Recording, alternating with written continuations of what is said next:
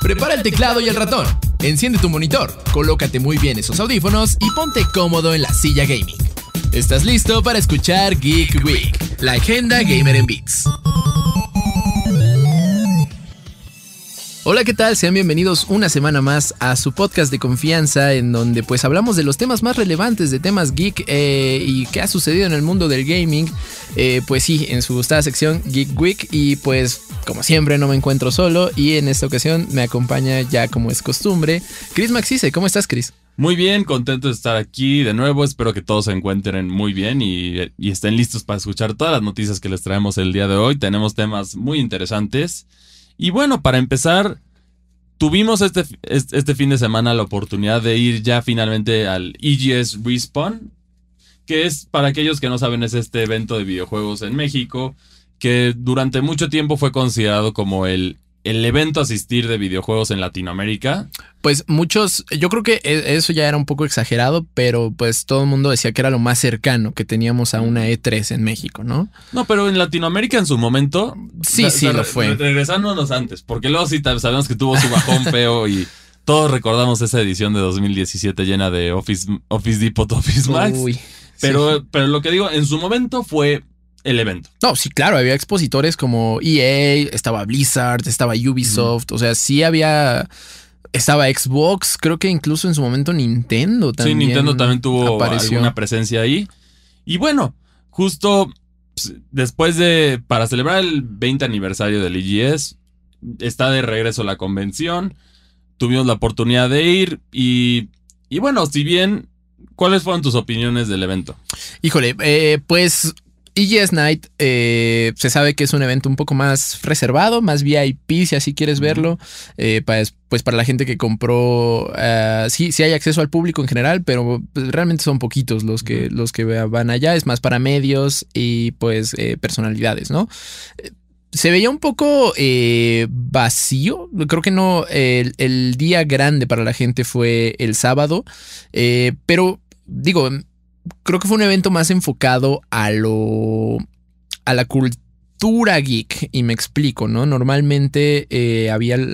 En, ediciones pasadas, pues habíamos visto mayor eh, número de sitios para poder jugar, eh, cosas enfocadas 100% a los videojuegos. Y en esta ocasión creo que se le dio más realce a pues a todo lo que implica el mundo gamer. Hubo torneos de juegos ya conocidos, hubo muchos expositores de hardware, eh, eso sí, estuvo Predator, eh, estuvo también este eh, gente de VR.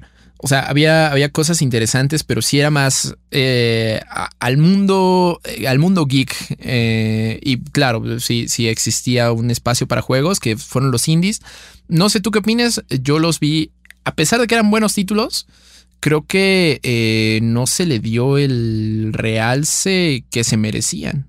Sí, yo siento especial con juegos estelares como Trek to Yomi, que ahí estaban, pero pues, al final como que pues, pasabas por las cabinas y estaban todas desatendidas. Sí, no, incluso el famosísimo, y digo famosísimo porque yo de él me enteré por redes sociales y los videos que se me atravesaban de ese juego no eran, pues no eran menos.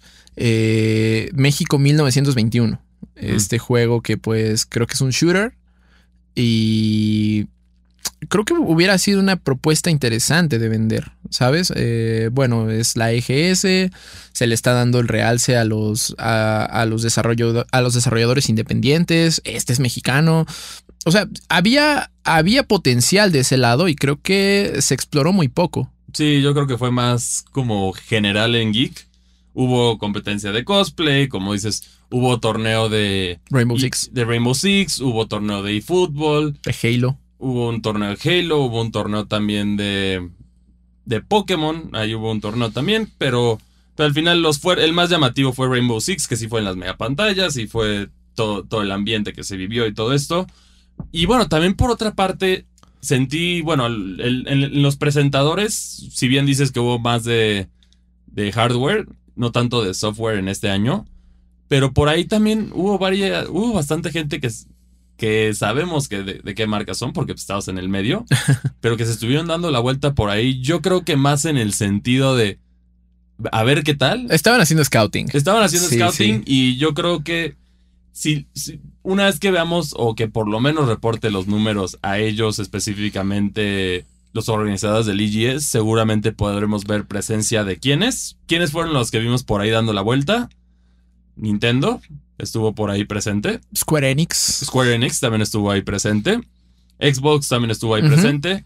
Sony, sabemos que no. Pero, pero de cualquier manera, el aparentemente extinto PlayStation México estaban ahí. Ah, bueno, o sea, sí, no, la oficina de PlayStation México la puedes contar con los dedos de una mano, pero es que sí. hubo una controversia que es temas, es temas de prensa, entonces no nos podemos meter mucho ahí, pero, pero bueno, básicamente algo se filtró porque alguien compartió un link, es lo que sabemos.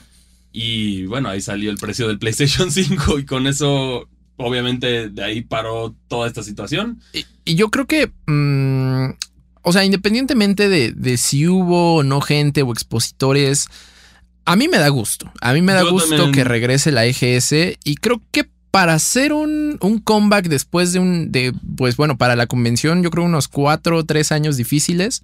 O sea, 2017 fue malo, 2018 fue peor.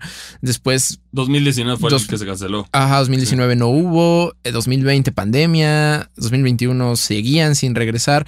O sea, fueron cuatro años de, pues, de parar por completo eh, y, de, y de mucha caída. Entonces, pues, para hacer un regreso eh, después de, de una temporada, pues, un poco lúgubre, pues yo creo que estuvo bastante bien. Yo creo que también estuvo bien. Lo único que sentí, por obvias razones, como ya lo volvimos a mencionar, son los que faltaron a los nombres grandes. Porque si, bien, si bien a los indies no se les dio o ellos no pudieron pagar o lo que quieras que sea, faltaron los grandes, los que te hacen ir al evento. Sabemos que, digamos, si Nintendo está ahí, está regalando llaveritos, está, lo que sea, ya se te va a llenar el doble. Si PlayStation está regalando este un mes o tres meses de Game Pass, seguro van a estar haciendo muchas actividades. No, de PlayStation Plus. Ajá. Y, y bueno, Sí, sí. están de Xbox y PlayStation, Ajá, ¿no? ajá. cualquiera de los dos que estén haciendo este tipo de actividades, la gente va a ir, porque muchos como tú y yo lo veíamos era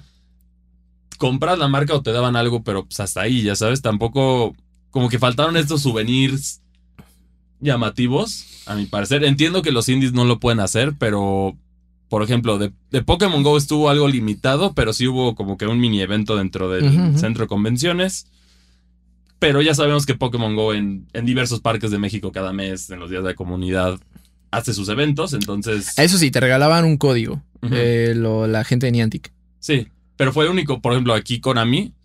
Konami, y, y Konami en teoría tenía presencia importante porque es su primer año de la colaboración de la Liga MX con, Y fútbol. con eFootball.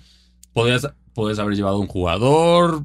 Digo, aquí entiendo que a lo mejor por el mundial no, Claro. pero no, pero no, pero te puedes llevar alguno que no sea mundialista. Es lo que digo. Eh, sí, no, eh, creo que eh, había mucha, mucho potencial. Digo, en, en cuestión de juegos, me hizo un poco de ruido que no estuviera, pues, el publisher máximo de, de independientes que es Devolver Digital, ¿no? O sea, y Devolver Digital creo que está muy abierto a este tipo de Bueno, solo colaboraciones. estuvo Trek to Yomi, pero Ajá, pero estuvo Trek to Yomi por parte de los desarrolladores Sí. y no por parte del Sí, publisher. es- eso fue lo fue extraño. En este caso, pudo haber aprovechado la oportunidad de Devolver Digital, pero sabemos que sus acciones bajaron. Seguramente tienen ahorita están un poco más reservados a los Claro. eventos por la situación económica. Pero a mi parecer, eh, sí, eh, estamos los dos de acuerdo que no fue el punto más alto del EGS, pero hubo mejora. Sí, fue un buen primer es- es paso. un pa- de son-. Paso- como le dicen ahí, baby steps. O sea, vamos a empezar así, Claro. poco a poco, y ya regresando, seguramente no se ha confirmado nada hasta el momento, pero seguramente un EGS 2023 va a ser mucho más llamativo por Sí. los invitados. Y hubo, hubo una cuestión, no sé, no sé tú qué opinas, de mucha nostalgia, ¿no? En este, este pasillo de, de Justo entrada. la entrada, que era el, museo y te enseñaban algunos de los títulos, el mapa de la primera EGS. O sea, había cosas que justo fue en el World Trade Center originalmente, entonces regresa a su sede, que abandonó temporalmente para irse a la Expo Santa Fe. Así es. Bueno, para mí era más cómodo porque me queda más cerca, pero, pero también entiendo y, y está bien distribuido. Posiblemente para el tamaño, si están buscando algo más grande en un futuro, no sé si sea suficiente espacio, porque se veía, se veía como que ah, Pero creo que estaba bien distribuido. sí estaba bien distribuido, pero yo siento que más cosas, ¿dónde le meterías más cosas? Porque había espacios grandes como, por ejemplo, que tomaban mucho a lo mejor espacio como el, los espectaculares de Little Caesars que había ahí o ese tipo de cosas que por ahí podrías meter uno que otro stand. Pero bueno, hay que estar pendientes. Seguramente el próximo año va a ser más llamativo. Que, que esperamos ver el próximo año. Y bueno, sí, también que, que, que para empezar se pague a los, a los ganadores de los torneos, que todo esto que mantengan una reputación limpia, porque si cualquiera de esas cosas no pasa, los van a castigar, tanto los fanáticos, los medios, las desarrolladores, todos los van a castigar, entonces Sí, fíjate tiene que que fluir bien. ha- haciendo un sondeo eh, el sábado, que bueno, este también me di una vuelta por ahí. em, la gente estaba contenta. eh, la gente estaba muy contenta de pues volver a. Uno, de regresar a lo presencial, ¿no? Y, y dos, de. Ponle tu nostalgia, no sé lo que haya sido, pero estaban contentos de volver a, a pisar una EGS. Y pues creo, creo que si ya tienes a tu público contento, lo único que te queda es pues seguirlos. Y mejorarlo. Exacto. Siempre Sí, hay seguir satisfaciendo y mejorar. No importa qué evento sea, llámese E3, llámese Gamescom, llámese Tokyo Game Show, siempre hay oportunidades de mejorar Claro. y obviamente tienes que trabajar en eso para traerle algo más atractivo a los fans. Pero bueno, si quieres ver más a detalle lo que vivimos nosotros en el EGS Respawn, pueden visitarnos en nuestras redes sociales de YouTube, pueden visitar nuestro video en el cual les, les damos un tour de lo que hubo y Y también un ahí balance general. Sí, exacto. de- Entonces ahí les contamos más chismes. Pueden verlo tanto en el YouTube de Reporte Índigo como en el de Índigo Geek, así al final es donde prefieran verlo, pero ahí pueden ver más detalles. Y bueno, ahora hablando de cosas que, que regresan, Sí. que buscábamos, justo aquí les traemos la reseña del anticipado Sonic Frontiers. Ahorita regresamos. Durante años ha tenido la popular creencia de que los juegos de Sonic en 3D son malos, y aunque tenemos títulos que confirman esta idea, hay muchos otros que han sido todo lo contrario. Buscando lograr la perfección con Sonic Frontiers, su equipo de desarrolladores aventó todo, absolutamente todo lo que se les ocurrió al juego para hacer de este título que cambiara esa creencia. ¿Lo lograron? La verdad es que sí. Y no. Un nuevo mundo, una misteriosa adversaria y muchos, muchísimos retos son lo primero que encontrarás en Sonic Frontiers. En este título, nuestro héroe azul y sus amigos caen en una serie de islas que sirven como parte del extensísimo mundo abierto en el cual Sonic debe cubrir una serie de misiones y recolectar todo lo que se encuentra en su caso para seguir adelante. Aunque la historia se desarrolla a cuentagotas, a momentos eso es lo último que le interesa al juego, pues la cantidad de cosas que tienes que hacer es demasiada. Cada isla se encuentra llena de retos individuales que pueden ir desde carreras contra tiempo, acertijos de lógica o habilidad, peleas con enemigos comunes o una simple recolección de objetos, entre muchísimas cosas más, con las cuales vas revelando el territorio donde te encuentras y la localización de sus retos principales. Un momento estás recorriendo un camino lleno de enemigos hacia una meta específica y en otro estás dentro de una mesa de pinball obteniendo anillos. Y para no variar, al final no sabes cómo es que te encuentras pescando con el siempre afable Biggs the Cat. Los retos centrales de este juego aparecen en forma de guardianes, que sirven como mini jefes de área, y las puertas secretas que te llevarán a recolectar llaves escondidas en cada isla para abrirlas y así entrar al ciberespacio. Esta nueva área sirve como tributo a los juegos clásicos de Sonic y te ponen a correr en un nivel recolectando anillos y venciendo enemigos mientras buscas la ruta más rápida hacia la meta. Aquí obtendrás aún más llaves y la oportunidad de liberar las esmeraldas del caos, cuyo poder será lo único que te permita enfrentar a los titanes. La cantidad abrumadora de cosas por hacer en este juego se acompaña de una extensa variedad de cosas por recolectar. Vence a los guardianes para obtener piezas que te darán acceso a las áreas más recónditas del mapa y de paso abrir el camino para enfrentar al titán, que sirve como el jefe final de cada isla. Cada jefe y mini jefe, al igual que casi todos los enemigos generales, son un reto en sí mismo, pues todos tienen una dinámica muy específica para vencerlos, la cual va más allá de golpearlos hasta que desaparezcan. A veces hay que aturdirlos para poder hacerles daño, otros deben ser despojados de sus armaduras y en el caso de los enemigos más grandes, entrar en toda una secuencia de acciones para poder acercarte a su punto débil. Para este punto de la reseña no hemos hablado de las semillas de poder y vida, con las cuales los ermitaños de cada isla mejorarán tu poder y defensa, así como los cocos, pequeñas criaturas que viven en cada área y debes rescatar para que los ancianos de su pueblo te ayuden aumentando tu velocidad o la capacidad de cargar anillos. Estas mejoras aparentemente no influyen mucho en Sonic al principio, pero llega un momento en el que el erizo se hace tan veloz que ni el propio juego puede seguir su paso, llenando los escenarios de pop-ups. Eso significa que en el juego de pronto aparecen elementos que no se veían venir y que en muchos casos ponen a prueba tu capacidad de reacción. Finalmente, nos falta mencionar las piezas especiales que hay en cada isla y debes recolectar para poder salvar a tus amigos, así como los puntos de habilidad que ganar para hacerte de movimientos especiales. Pero creo que hemos descrito demasiadas cosas en esta reseña sin llegar al punto central del juego. ¿Sonic Frontiers es bueno? La verdad es que sí, aunque el juego está lleno de todas y cada una de las ideas que se les ocurrió al equipo de desarrolladores, y que esta mezcla hacen que el título se sienta un tanto disímbolo. Hay tantas cosas que hacer que la coherencia será lo último que te preocupe de esta producción. El concepto básico de llevar a Sonic a un mundo abierto funciona, y lo hace bien, claro. La dinámica de pelea necesita mejorar y la historia es un tanto pobre, pero la forma en cómo desarrollan a los personajes es interesante. Gráficamente el juego se defiende y la banda sonora es una maravilla. Reducir esta aventura a la versión de Sonic de Breath of the Wild es una comparación algo torpe y hasta un poco ingenua. El juego retoma y hace suyas ideas de muchísimos otros títulos que hasta se convierte en un concepto propio con su estilo y personalidad. No, Sonic Frontiers no es perfecto, pero así como Sonic Adventure fue la base en la cual partieron todos los juegos en 3D de Sonic durante años, y Sonic Mania revivió el gameplay clásico de la franquicia. Esta producción bien podría ser el comienzo de una nueva y prometedora era para el erizo azul. La calificación es de 7.5. Sonic Frontiers está lleno de todo tipo de retos, donde los desarrolladores pudieron acomodar al erizo azul y sus habilidades. Algunas de estas ideas funcionan y otras no, pero no podemos negar que su extensa variedad te mantendrá entretenido por horas. Demasiados conceptos que parecen estar de sobra, así como algunos detalles gráficos hacen que el juego no alcance la perfección, pero definitivamente hace que sea una nueva y prometedora era para los juegos de 3D de Sonic the Hedgehog. Y esa fue la reseña de Sonic Frontiers, eh, un juego que, híjole, Sonic tiene una reputación de sub y baja, ¿no? Hay juegos, es, como, te encuentras juegos muy buenos de Sonic o muy malos. Este creo que tiene potencial de, pues, de generar una nueva era para el erizo azul. Eh, esperemos que así sea. Y pues muchísimas gracias a la gente de Sonic por, pues, por darnos el acceso anticipado a este juego, por, por la invitación a la Hawái, invitación a por todo, claro. la entrevista. Entonces sí, hay, hay muchísimo potencial y pues esperamos eh, seguir, seguir hablando de, de este famosísimo erizo azul. TQM Erizo Azul. Y también ya está muy cerca el Mundial de Qatar y no solo la gente fan del fútbol está emocionada, Chris. Así es, eh, ya la, la euforia mundialista ya comienza. Cada vez estamos a, más cerca de Qatar 2022, que si bien es una Copa del Mundo controversial por la fecha, por las situaciones que hubo, al final es la fiesta del fútbol, entonces Claro. todo el mundo se une para esto. Y bueno, aquí parece que no solo los aficionados de fútbol, primero va- hay varias noticias hemos visto a lo largo de la semana de dichas colaboraciones que va a haber con fútbol específicamente.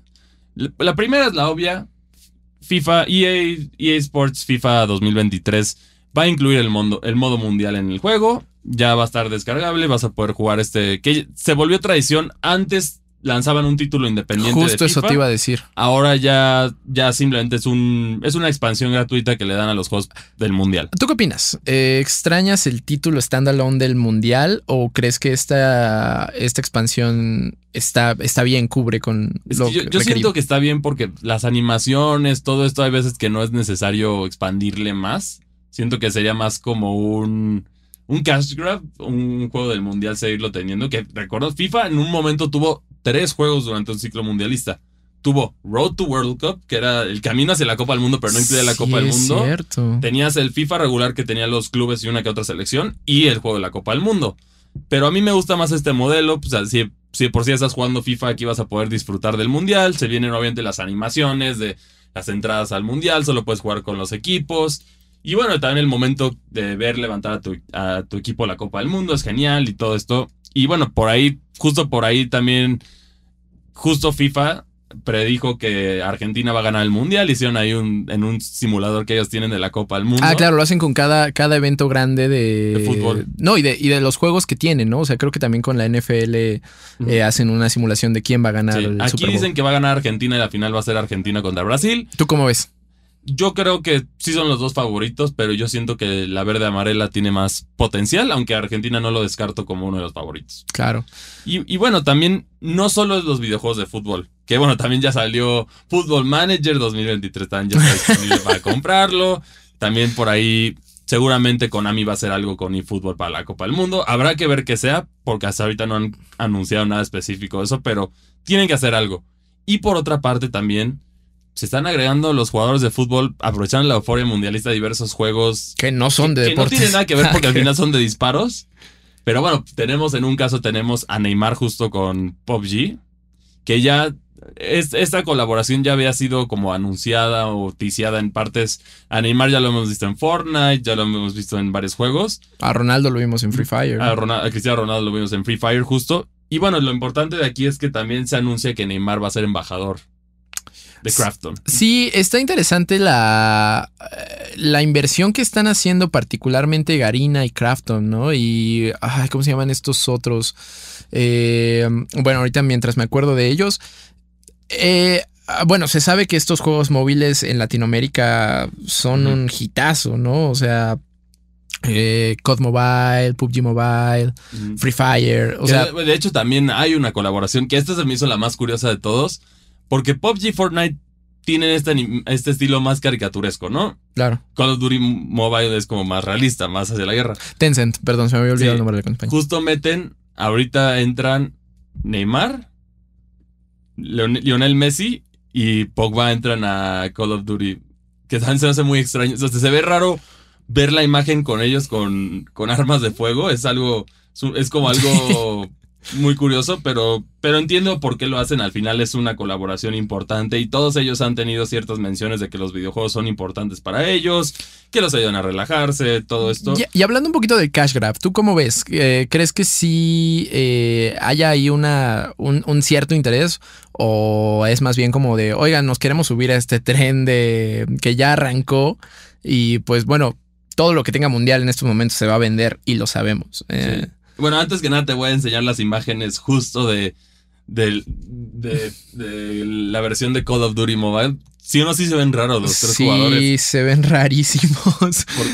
pero, pero bueno, aquí se entiende, es la colaboración, muchos de, muchos de los jugadores cuando ya están cerca del retiro, ahorita la moda es que se están haciendo influencers. Neymar es como el ejemplo vivo de eso. no, bueno, y es el último mundial de Messi. Es el último mundial de Messi. Pero Neymar es el que más se ha movido a través de aquí. Ya ha salido. De hecho, creo que ha salido en todos los. Si, si salió en Free Fire, que no lo recuerdo en este momento, ha salido en todos los Battle Royals. Sí. Así así de cañón está Neymar en el sentido de marketing. Son. No solo son jugadores de fútbol, son influencers Sí, que ya incluso algunos, algunos jugadores ya le entran completamente a los streams, ¿no? Sí, es algo que vemos esta adaptación natural de aprovechar sus, su estatus de celebridad para expandirse en otros medios. Claro. Chicharito es otro que también ha estado haciendo justo esto. Y bueno, la euforia mundial, mundialista está aquí con nosotros. Está. El tema está on fire. Y habrá que ver qué otras colaboraciones, porque yo no creo que Fortnite se quede sin colaboración mundialista, Fall Guys se quede sin colaboración mundialista. Ah, sí es cierto, ¿no? Y son los grandes de Epic. Epic seguramente va a buscar por ahí algo. Eh, ahorita que, mencionabas cuántos títulos de FIFA habían al año, me, acordaba que no sabes lo mucho que extraño FIFA Street. No jugaba a otros FIFA eh, porque, bueno, no, no juego en la vida real eh, de este fútbol. Y la verdad, como que el, simulador no, no me, no me acomodaba. No me acomodaba. En realidad eh, intenté jugarlo, pero no me acomodaba. Pero FIFA Street se me hacía muy divertido. Bueno, en ese caso, eso sí, los juegos más recientes de FIFA lo reemplazaban con el modo Volta. ¿Qué es FIFA Street? O sea, lo disfrutas igual. Es FIFA Street. No está, a lo mejor en algunos detalles no está, como no es un juego independiente o separado, no está tan pulido. Pero el modo está ahí y te incluye sedes, por ejemplo, la clásica cancha debajo de un puente en la Ciudad de México hay una ahí. O sea, es, divertido el modo Volta y es. Se, se, agregan las mecánicas, entonces.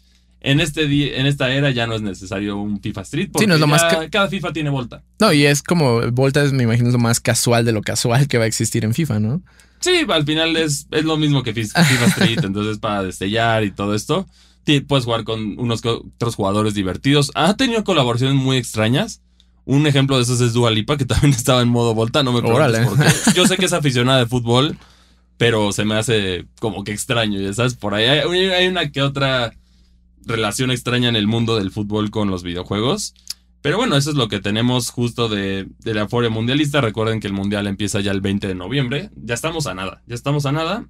Y pues también, eh, por si no sabían o también son muy pamboleros, tenemos un podcast eh, semanal en donde Chris habla con el editor de Indigo Fan, eh, Francisco Sánchez, sobre pues lo más relevante del mundo del fútbol. Justo de la Liga MX generalmente, pero ahorita como ya se acabó nuestro bendito fútbol mexicano, estamos justo hablando de la selección y también les estaré trayendo coberturas desde allá, les, estaremos trayendo mucha información de Qatar. Entonces también estén al pendiente si son tanto gamers y, futboleros como yo.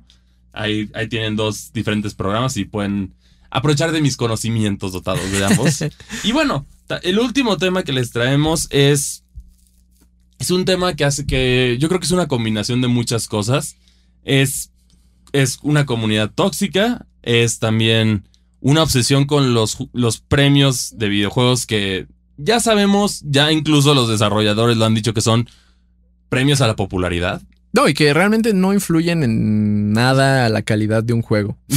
Y bueno, de qué estamos. Y bueno, también entra aquí un, un, juicio legal que está habiendo en este momento. Sí, hay mucha controversia. Entonces, bueno, el título del que vas a hablar es justo de God of War Ragnarok, que ya está a pronto de estrenarse. Pues seguramente para cuando escuchen este podcast ya está allá afuera. Eh, por fin, después de mucha espera, eh, God of War Ragnarok ya, ya vio la luz. Y bueno, anteriormente eh, muchos medios ya habían sacado su, su, reseña y todos le daban un 10 redondito, ¿no?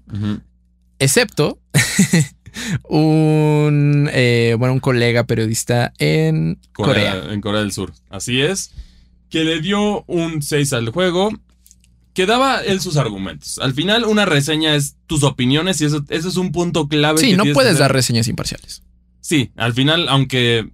A ver, digamos, aunque a mí me guste Pokémon, yo no le puedo dar un 10 porque es Pokémon. Voy a ser, tengo que ser imparcial con con esa reseña. Pero creo que sí entra mucho eh, tu visión como, como jugador, ¿no? A veces, ok, no, no le das 10 a Pokémon, pero quizá tú, que bueno, eres muy fan, eh, entiendes mejor cómo han evolucionado las mecánicas y cómo se está integrando. Cosa que, por ejemplo, yo no juego Pokémon, entonces eh, mi, mi, reseña creo que se iría más de un lado 100% técnico, ¿no? sí.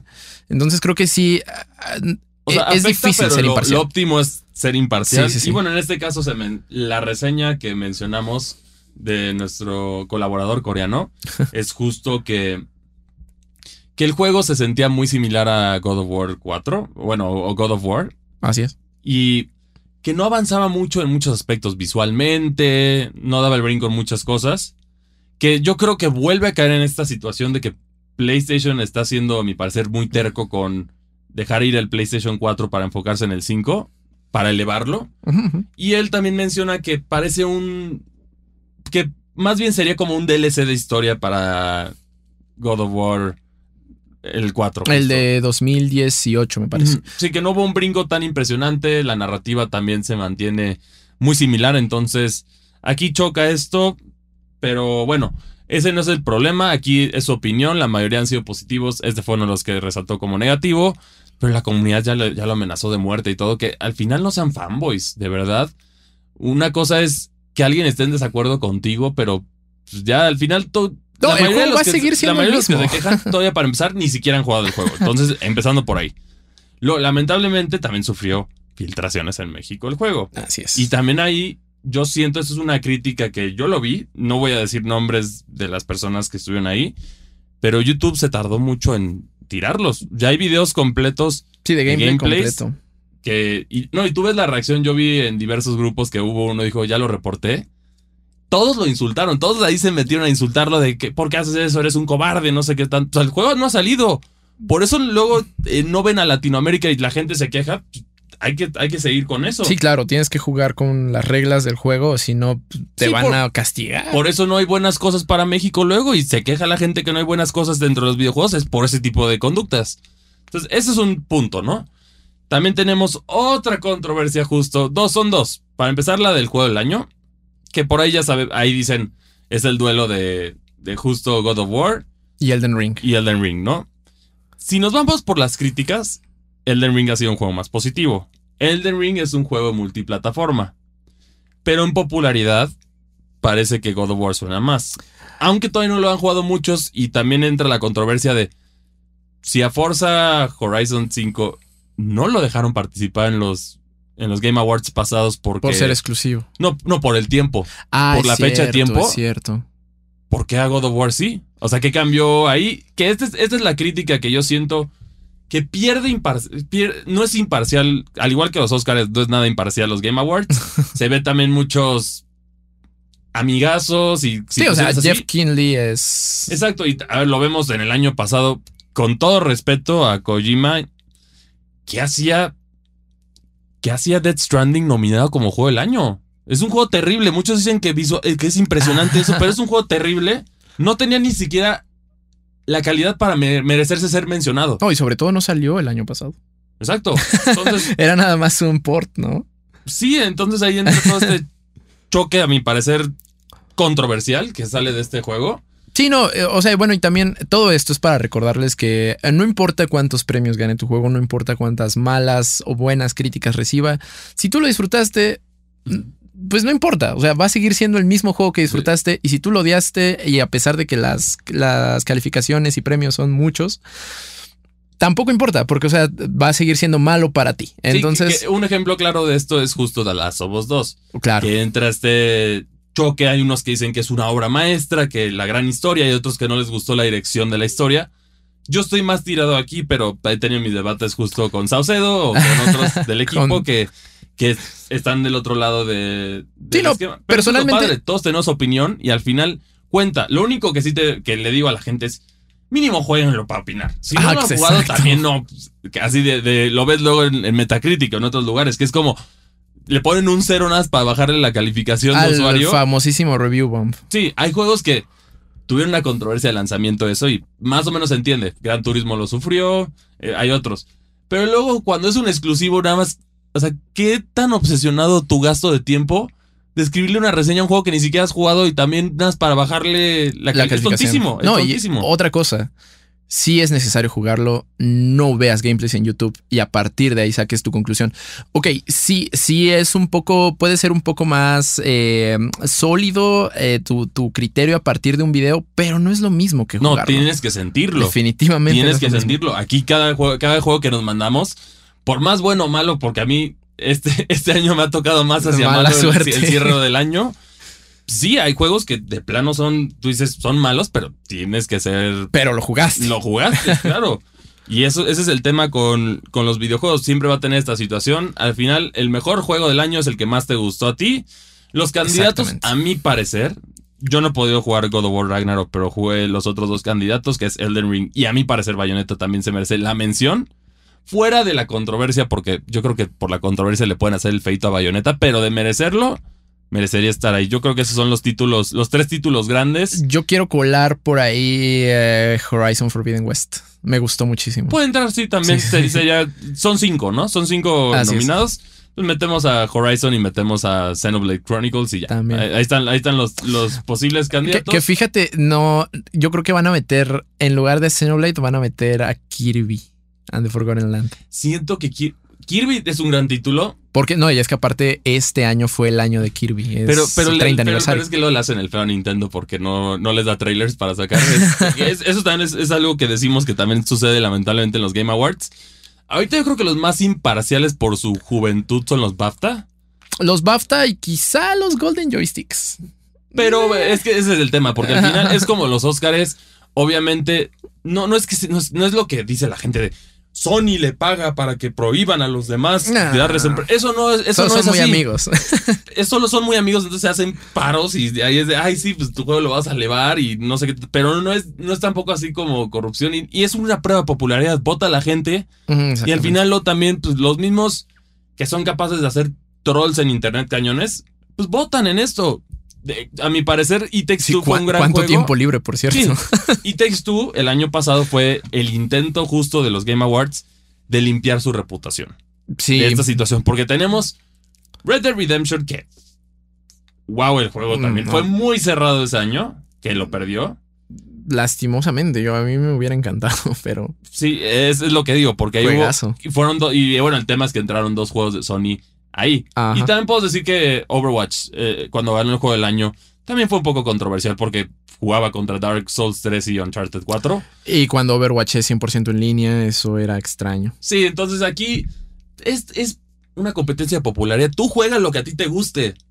Si te gusta, a ver, digamos, uno de los juegos que, que, que reseñé mal, más por, por sentir. Eh, Sword Art Online, ¿no?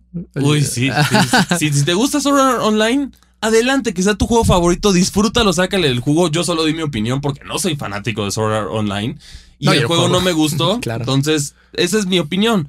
Hay opiniones que a veces pueden sonar que te gustan, pero es que al final te puede gustar algo o no te puede gustar. Una controversial a mí es que. Ok, va, va, a lo mejor te vas a asustar, Neri, pero Venga, yo no disfruto los juegos de Grand Theft Auto. Dios mío. Por más que lo intenté, por más que lo intenté, he jugado a todos. Les he, les he dedicado sus horas, por lo menos unas 10 horas a cada juego, un- eh, incluso en el caso del 4 más, como unas 20, 30 horas, Wow. pero no me acaban de enganchar. Y luego, por ejemplo, luego yo jugué Saints Row, que dicen que es el clon malo de... Pues es un clon más. eh, El clon B, el como una caricatura, Sí, digamos. sí, sí. Y ese sí me divertí. A lo mejor con Grand Theft Auto 6 me voy a divertir más, pero los otros no. Hay gente que no se enganchó, digamos, con Mario 64, Mario Galaxy, eso. A mí me parecen juegazos. O sea, al final es. Sí, claro. La eh, opinión es, es algo que tú tienes que crear, pero aquí, por ejemplo, el trabajo de, los, de nosotros, de los que hacemos reseñas, es darte nuestra opinión. Sí, no, y es que cuando, cuando ya sigues a un, a un reseñador, eh, normalmente lo sigues porque ya, ya sabes hacia dónde Y está más o menos estás ¿no? de acuerdo con su opinión. Exactamente. Luego salen estos clásicos, estas situaciones. O con de sus reseñas. gustos, digo. Claro, que también dice, ah, pues yo, yo me emparejo con sus gustos. Luego también hay reseñas históricas que sabemos de burlas de ahí. Por ejemplo, hubo una que en FIFA le pusieron literal el copy-paste de la misma reseña porque era el mismo juego, de acuerdo a ellos. Uno que criticaron un juego de Pokémon porque había demasiada agua. Entonces, hubo, hubo un Sí. reseñador de IGN que se quedó atorado en el tutorial de Cuphead. Exacto, que decían que era un juego muy difícil porque no pudieron pasar el tutorial. Pero bueno, o sea, eso, eso al final es- es- tienes que ser imparcial. Y aquí también la gente no puede ir a atacar a él. Él dio su opinión. Puede que yo juegue God of War y digamos que lo jugamos, todo el staff de Indio Geek jugamos God of War. Tu opinión puede ser muy diferente a la mía, Claro. puede ser muy diferente a la de Saucedo, puede ser muy diferente a la de Iván. Entonces al final no, no- aquí no hay este choque. Y por último de esta controversia, tiene yo vi a, a la, a la comunidad de PlayStation muy con espada y escudo a salir a defender. No, el estaban juego como de hormigas. A ver si se refleja en ventas, porque sabemos que el juego que más se juega ahí no son los exclusivos de PlayStation. Pero Sí. bajo ese argumento tienes exclusivos así de fuertes. pues, ¿Qué le haces armando la de, de jamón a, a Xbox Y con- Activision. Con Activision. O sea, al final tienes tus exclusivos. Otro ejemplo, a ver, otro ejemplo que está ahí presente, Nintendo. O sea, Que bueno. ¿Por qué Nintendo no se ha metido esto? Porque no le No importa. le interesa sus exclusivos son sus exclusivos. PlayStation tiene que, en lugar de enfocarse en eso, enfocarse en promover sus exclusivos. ¿Para qué? Para que la gente los juegue.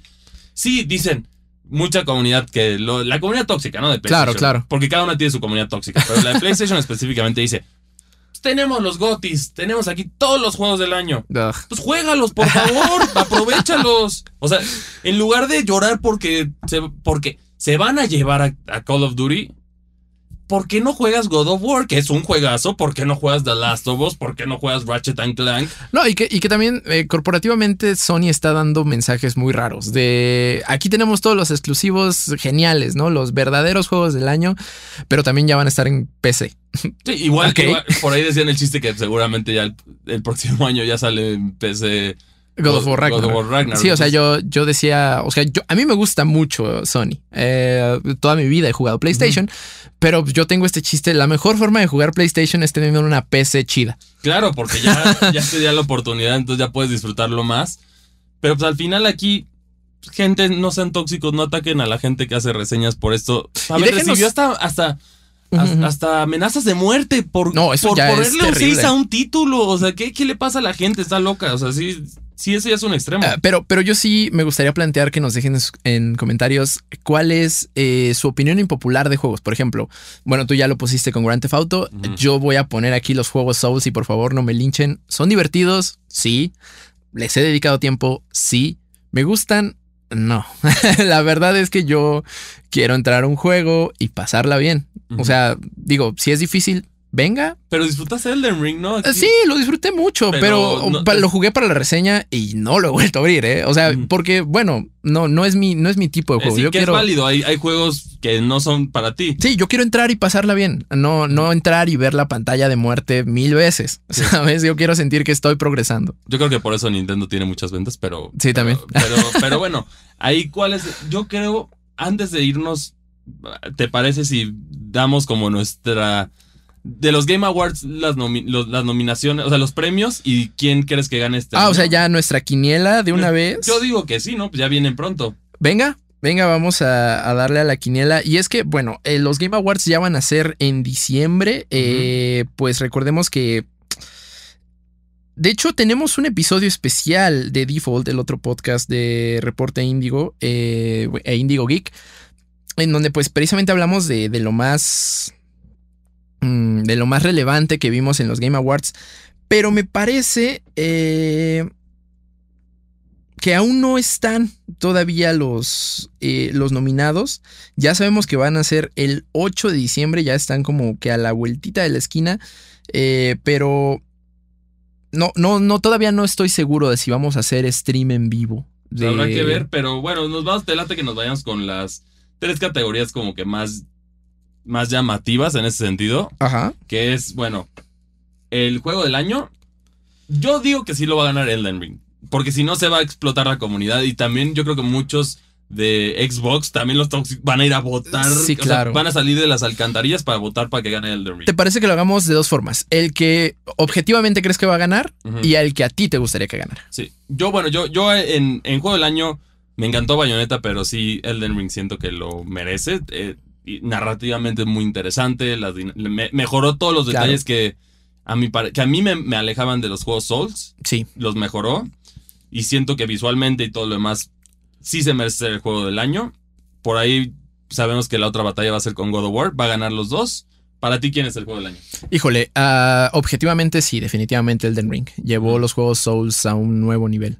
Y, Mm. y esto también es algo que tienes que tomar en cuenta que son juegos que revolucionan sus franquicias. Por aquí hemos visto que sí es una nueva historia de God of War, pero muchos de los aspectos de jugabilidad son muy similares, que al final así pasa con las franquicias populares. Se sí, no, y, y que en su momento el, el God of War de 2018, pues, yo creo que fue sí el que dio el marcó- brinco, marcó por eso ganó justamente el juego del año. Es un juego que no tiene pantallas de carga. O sea, bueno, Exacto. sí las tiene, pero están escondiditas. Sí, como que muy ni lo notas. ¿no? Sí, sí, sí. Eh, bueno, sí, objetivamente yo creo que va a ganar Elden Ring. ¿Quién me gustaría que ganara? Porque ya, ya, creo que ya todo el mundo está harto de escucharme. Eh, Horizon Forbidden West. Sí, Horizon también puede ser. Es un juego que me gustó mucho narrativamente y creo que a nivel de gameplay, si bien pues eh, retoma muchas cosas del último Horizon eh, Zero Dawn, pues es un buen juego y me gustó ver eh, la- las dimensiones que le dieron a Aloy. Entonces, ah, bueno, y pues, no olvidar la, la controversia de Aloy y su, y su presunta barba, ¿no? Pero sí, a mí, a mí me gustaría que lo ganara Horizon Forbidden West. Juego móvil del año. Híjole. mm, uy, ese está difícil. Yo creo que Rainbow Six Mobile. eh, me gustaría que lo ganara. Creo que ya habíamos visto muchos shooters. Pero este tiene la cuestión de que es táctico. Sí, eso también le da como que una. Un, un refresh muy Sí. padre a, a los shooters móviles. Lo ongoing game. Mm, porque soy fan. No, no, olvídalo. No, que se joda Overwatch 2. Este, No, no, no, no te atrevas a decir Overwatch ¿no? porque tiene muchos problemas. Ongoing game, híjole. ah, pues es que siempre está Fortnite, ¿no? Ah, Bueno, porque eh, Fortnite y bueno, Final Fantasy es el que tal lo gana. Final Fantasy XIV, ah, porque bueno, yo creo que lo ha hecho muy bien. Eh, es un juego que requiere de suscripción mensual y sigue teniendo un sinnúmero de se lo jugadores. merece. Yo creo que Guys por ahí lo puedes meter. Bueno, Fall Guys o, o Fortnite. Pues ahí lo resucitaron. Ah, sí, Fall Guys tuvo, tuvo ahí su revive, pero mm, creo que yo sí se lo ando dando otra vez a Final Fantasy XIV. Y bueno, otro premio también que, que no está, si mal no recuerdo, no hay uno específico, pero bueno, mejor banda sonora del año. ¿A quién Uy, se lo das? no es como tal del año porque es nada más un port, pero me tocó jugar eh, Nier Automata The End of Yora para Bueno, sí, Nintendo sí, Switch. un- un- una gran banda sonora. wow. Hijo, yo, yo sí estoy conflictuado. Bayonetta tiene. Es que. No, yo creo que Xenoblade. Xenoblade Chronicles 3 se lo lleva el premio. Que normalmente los RPGs japoneses son así Sí, es- una es- locura en su soundtrack. Sí, es, es como decir. Por ahí me acuerdo que había vi- visto un meme de Hans Zimmer de cuando le dicen. Este es el cierre de la película y tienes que poner la canción y que además como que se prende todo cuando, Ajá, está- cuando eh, sale el, el piano en de la vida, llamas. Entonces, yo creo que sí, así, así es con los RPGs japoneses y Xenoblade yo creo que tiene desarrollador del año, a mi parecer Nintendo. Uy. Porque ah, tuvo muy buenos títulos constantes a lo largo del año. Tenemos Splatoon 3, tuvimos Kirby and the Forgotten Land, tuvimos Bayonetta 3, que si bien no es directamente hecho por Nintendo, ellos también apoyan económicamente. Y también, bueno, tuvo también uno que otro flojito como Mario Strikers Battle League, pero, pero en general fue muy sólido. Fíjate que yo se lo daría a Sobo Studio por ser. eh, híjole, pues es el underdog, ¿no? O sea, empezó con Plague Tale Innocence, le fue muy bien y con Plague Tale Requiem revolucionó otra vez.